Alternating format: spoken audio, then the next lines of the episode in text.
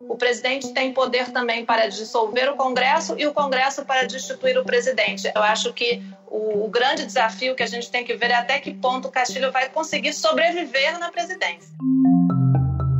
Apenas 18 meses depois do diagnóstico da jornalista Janaína Figueiredo ao assunto sobre o então presidente recém-eleito no Peru, veio a avalanche.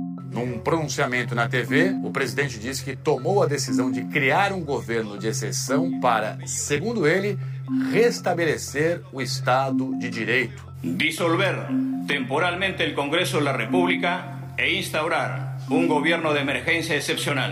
A partir de la fecha y hasta que se instaure el nuevo Congreso de la República, se gobernará mediante decretos ley. Se decreta el toque de queda a nivel nacional a partir del día de hoy, miércoles 7 de diciembre del 2022.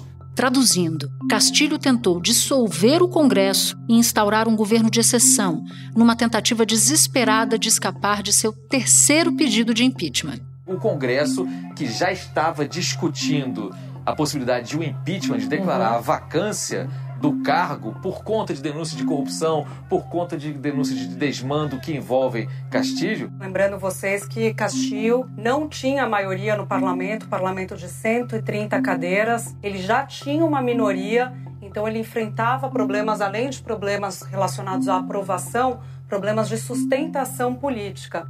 Mas deu errado, muito errado. Em comunicado conjunto, as Forças Armadas e a Polícia Nacional Peruanas informaram que o ato de Pedro Castillo representou uma infração à Constituição do país. E aí as coisas foram escalonando, o Congresso não aceitou. Até partidos de apoio ao presidente Pedro Castilho rejeitaram o fechamento do Congresso. E o Congresso peruano acabou de votar pela destituição do presidente Pedro Castilho com uma ampla margem. Foram 101 votos a favor contra 6 e 10 abstenções.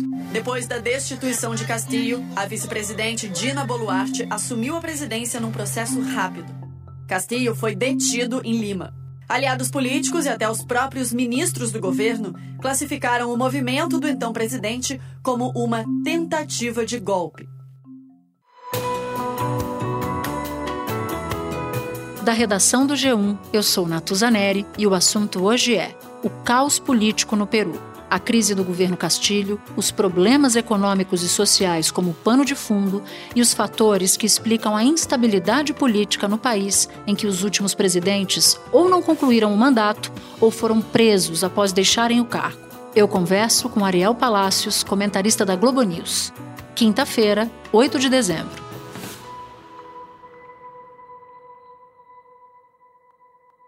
Ariel, muita coisa já aconteceu hoje no Peru. Um presidente, o presidente peruano, anunciou a dissolução do Congresso. Depois, esse mesmo Congresso ignorou o presidente, aprovou o impeachment dele e o destituiu. E em seguida, Pedro Castilho foi preso. Então, meu amigo, eu vou te pedir para começar explicando como é que se chegou até esse ponto e o que afinal aconteceu nas últimas horas na política peruana. Bom, vamos pelas últimas horas. As últimas horas, Pedro Castillo foi destituído, teve o impeachment do, por parte do parlamento peruano, eh, foi designada como nova presidente da República, a primeira vez que uma mulher é presidente da República Peruana, Dina Boluarte, que era vice de Castillo, e eh, o ex-presidente Castillo foi detido numa divisão da polícia, uma divisão chamada prefeitura, que não tem nada a ver com prefeitura.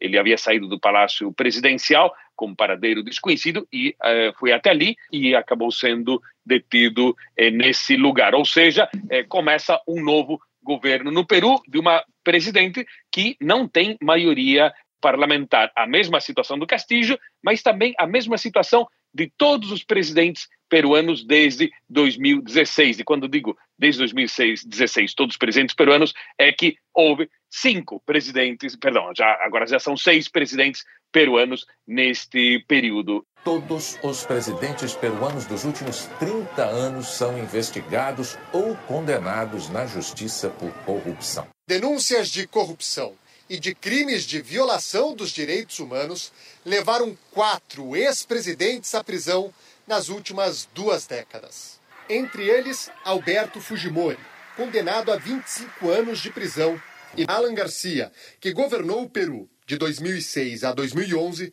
se suicidou. Ele era acusado de receber propina da empreiteira Odebrecht em um caso investigado pela Lava Jato. É, o, o sistema peruano é de um semipresidencialismo ou semiparlamentarismo, depende do jeito, do, da ótica como se veja, onde o parlamento tem um poder enorme comparado com qualquer outro país da América do Sul. Então, não ter eh, maioria parlamentar leva eh, a estas crises. A diferença é que desta vez Castillo havia passado por duas tentativas de impeachment eh, neste último ano e meio, ele tomou posse em meados do ano passado, as duas últimas, as duas tentativas fracassaram porque a oposição eh, está totalmente fragmentada dentro do parlamento. O Congresso peruano aprovou a abertura de um processo de impeachment contra o presidente Pedro Castillo. O pedido recebeu apoio da maioria conservadora do parlamento, que alega a incapacidade moral de Castillo para o cargo. E o presidente do Peru resistiu a uma segunda tentativa de impeachment em apenas oito meses de mandato. O presidente do Peru é alvo de três inquéritos preliminares por suposta corrupção mas os processos só podem avançar com ele fora do poder. É, Castillo tem um partido muito pequenininho, mas há uma, uma, uma saraivada de partidos pequenos dentro do parlamento peruano. Há uma crise é, dos partidos políticos na região, mas no Peru isso fica mais evidente. Então, muitos partidos com pouca representatividade de cada um. Isso faz com que os partidos da oposição não se unissem, das duas vezes anteriores, para destituir Castillo, mas havia, havia uma reunião programada para esta quarta-feira para debater um novo, uma nova tentativa de impeachment. Castillo se antecipou a isso. Paradoxal é que não havia garantias que o impeachment poderia ser aprovado antes do autogolpe de Castillo. Castillo se antecipou, deu um autogolpe, dizendo que estava amparado pela Constituição. Na realidade, a Constituição prevê uma dissolução do parlamento, mas não nas circunstâncias que Castillo alegava. Convocar em el mais breve plazo a elecciones para un nuevo Congreso con facultades constituyentes para elaborar una nueva constitución en un plazo no mayor de nueve meses.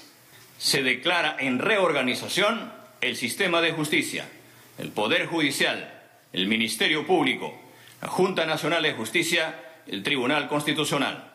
O parlamento então decidiu antecipar essa votação de impeachment, que era mais para o fim do dia, antecipou para o início da tarde e acabou votando a destituição eh, de Castillo. Outro paradoxo desta situação é que Castillo não tem eh, respaldo popular, porque se pensamos que dos 25 milhões de eleitores peruanos eh, registrados no ano passado, Castillo teve 2,7 milhões de votos no primeiro turno. O primeiro turno, Natuza, é onde a gente vê bem qual que é o respaldo popular que uma pessoa tem. No segundo turno, a pessoa geralmente tem os votos é, aderidos, os votos anti outro candidato. Bom, no caso de Castillo, os 2,7 milhões de votos era o equivalente a 10% do total do eleitorado, incluindo aquelas pessoas que não foram votar. Então, 10% do total do eleitorado é uma base popular minúscula. Ele uhum. só ganhou no segundo turno graças aos votos anti-Keiko Fujimori, que era a sua principal rival. A diferença entre Pedro Castillo, que lidera, e Keiko Fujimori está na casa dos décimos. E a única certeza é a de que o vencedor irá governar um país dividido. O sindicalista Pedro Castilho, de 51 anos, foi proclamado presidente eleito. Ele ganhou a disputa no dia 6 de junho, mas pedidos de impugnação e ações na justiça adiaram esse anúncio. Quer dizer, foram dois candidatos com baixíssima proporção de votos, eram os dois menos pior eh, votados. E assim Castilho chegou ao poder, mas também a partir dali se manter no poder foi complicadíssimo para Castilho. E hoje numa aventura totalmente deslocada, sem ter o respaldo é, para a aventura de um autogolpe, tal como Alberto Fujimori tentou eh, exatamente uhum. há 30 anos, em 1992, mas Fujimori tinha o respaldo dos militares, tinha o respaldo do empresariado, de uma série de setores, e ele conseguiu, infelizmente, o autogolpe de 92, o denominado Fujimoraço. Só que o castijaço, se é que vamos batizar de alguma forma, foi um fracasso total. Agora, Ariel, em menos de um ano e meio no cargo, o Castilho nomeou vários gabinetes ministeriais diferentes, se tornou alvo de pelo menos seis investigações e sofreu duas outras tentativas de impeachment, como você mesmo havia citado.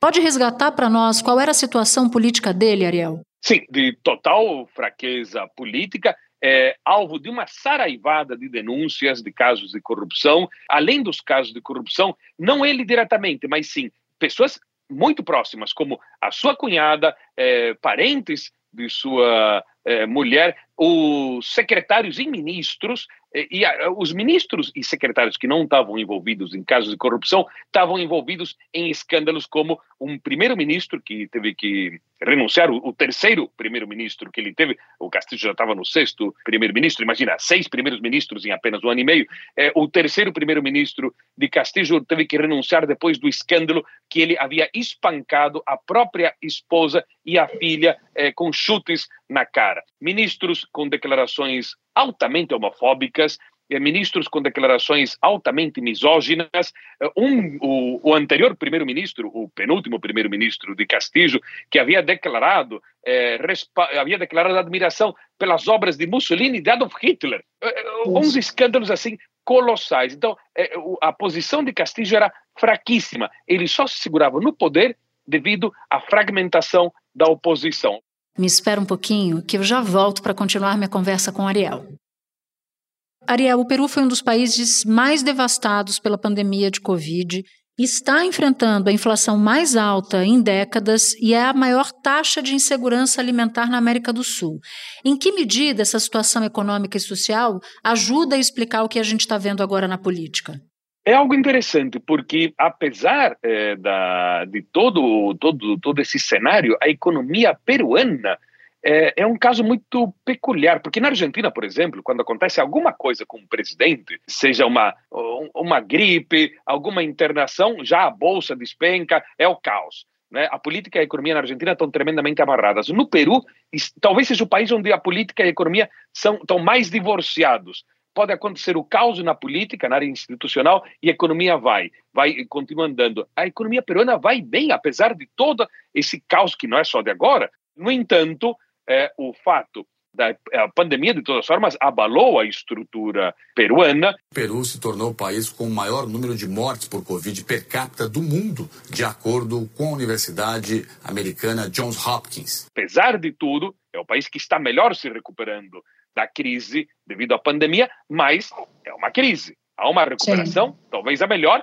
mas o país foi duramente abalado. E isso está caindo agora, embora o Castillo não teve que administrar o período da pandemia, isso está caindo também na conta de Pedro, de Pedro Castillo. A tarefa não vai ser fácil também é, para os próximos é, governantes, devido também a esse sistema peculiar de, de parlamentarismo peruano. Agora, Ariel, você citava Keiko Fujimori. Na eleição do ano passado, o Castilho era o preferido dos eleitores do interior, enquanto a candidata de direita concentrava os seus votos na capital Lima. E, segundo pesquisas, apesar da aprovação dele ter caído bastante, ele ainda mantém mais ou menos o mesmo patamar de aprovação nas zonas rurais. Como é que essa divisão social aparece agora? Exato, é porque uh, Castillo é um homem da área rural. Ele nasceu numa cidadezinha pequena, virou professor eh, de escolas públicas ali.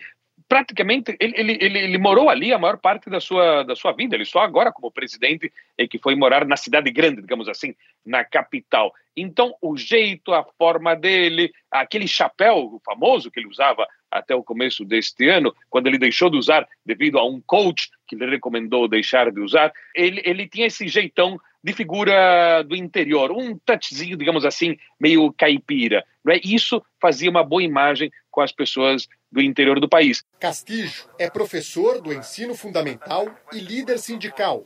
Se candidatou pela primeira vez a presidente e nunca exerceu nenhum mandato. Ao mesmo tempo, também é muito interessante destacar é, que o Castillo, embora tenha um discurso de esquerda na economia, é uma figura altamente reacionária, ultraconservadora, o que combina mais também com o, eleitor do interior. Muitos setores urbanos eh, progressistas queriam um presidente de esquerda, mas não queriam um presidente de esquerda que fosse conservador, como Castillo. Uhum. Recordando aos ouvintes porque muitas pessoas hoje estiveram é, reclamando, dizendo como é, que um, como é que pode ser alguém ser marxista e conservador. Bom, a América Latina tem essas peculiaridades. Você pode ter presidentes contra o aborto, como Daniel Ortega na Nicarágua, contra o casamento entre pessoas do mesmo sexo, como Nicolás Maduro na Venezuela, ou o Cuba, que passou 60 anos com aborto, mas sem o casamento entre pessoas do mesmo sexo, algo que foi aprovado agora recentemente. Então, essas coisas acontecem. Da mesma forma como no Brasil, aparece aquele cara que diz que é neoliberal, mas sente saudades da ultra-estatizante ditadura militar de 64. Então, esses paradoxos acontecem muito na América Latina, mas esses paradoxos também faziam com que Castillo não tivesse um respaldo forte de algum desses setores eh, interessados uhum. em, sua, em sua figura. No exterior, uma das primeiras reações veio do embaixador peruano nas Nações Unidas em Nova York. Numa rede social, Manuel Rodrigues disse que renunciava ao cargo por causa de um golpe de Estado. O governo brasileiro classificou as medidas de Pedro Castillo como incompatíveis com o arcabouço normativo constitucional e uma violação à vigência da democracia e do Estado de Direito. O Itamaraty também expressou apoio à presidente Dina Boluarte. O presidente eleito Luiz Inácio Lula da Silva divulgou nota. Lula afirmou que acompanhou com muita preocupação os fatos que levaram à destituição constitucional de Pedro Castilho, que é sempre de se lamentar que um presidente eleito democraticamente tenha esse destino, mas que entende que tudo foi encaminhado no marco constitucional. Ariel, ao vencer no ano passado, Castilho se tornou o sexto presidente desde 2016. Você, inclusive, chegou a hora que perdeu a conta e é absolutamente compreensível. Como é que o desenho institucional peruano ajuda a entender essa instabilidade política toda? O parlamentarismo fortíssimo do Peru se deve a isso. O que a gente vê entre o ano 2000, fim da ditadura Fujimori, que volta à democracia, e 2015, final de 2015, a gente vê que os presidentes que comandaram o país não tiveram problemas porque tinham maioria partidária no parlamento. De 2016 para frente, os presidentes não tiveram maioria parlamentar. Então, é um sistema que funciona bem se o presidente tem ou um grandíssimo jogo de cintura ou se tem maioria própria. E não funciona quando o presidente não tem. Esse que é a fortaleza e a debilidade do sistema peruano. Eu sei que jornalista não gosta muito de exercício de futurologia, mas eu preciso te perguntar: o que, que acontece agora? No que, que você recomenda que os ouvintes do assunto prestem atenção? Prestem atenção no dia a dia peruano, porque é o caos institucional. Ainda bem que a economia vai por outro lado, mas é. Talvez eu que diria: olha, aqueles livros de Gabriel Garcia Marques que estiveram lendo, que estão para ler agora, ficam no chinelo perto do que é a política peruana. Quando a gente fala que a política brasileira é complexa, etc., etc., a, a, política argentina é muito mais. E a política peruana é muito mais complexa que a política argentina. É um festival de paradoxos. Mas é um país fascinante, com uma cultura fascinante, com uma gastronomia fascinante. E é um mistério que vai acontecer. Eu não bato martelo em qualquer coisa. Se, se Dina Bolarte pode durar três meses, ou se vai durar os próximos três anos e meio, porque o mandato lá é de cinco anos, ou se daqui a pouco veremos outro presidente sendo designado. Bom, eu acho prudente você não fazer esse exercício de futurologia. Eu recomendo para quem não leu Gabriel Garcia Marques ainda, começar por 100 anos de solidão. E eu te agradeço muito, Ariel, por ter falado com a gente num dia super, super, super atribulado no noticiário internacional. Muito obrigada. O prazer foi meu. Até logo. Este foi o assunto, podcast diário disponível no G1, no Globoplay ou na sua plataforma de áudio preferida. Vale a pena seguir o podcast na Amazon ou no Spotify, assinar no Apple Podcasts, se inscrever no Google Podcasts ou no Castbox e favoritar na Deezer. Assim, você recebe uma notificação sempre que tiver um novo episódio. Eu sou Natuzaneri e fico por aqui. Até o próximo assunto.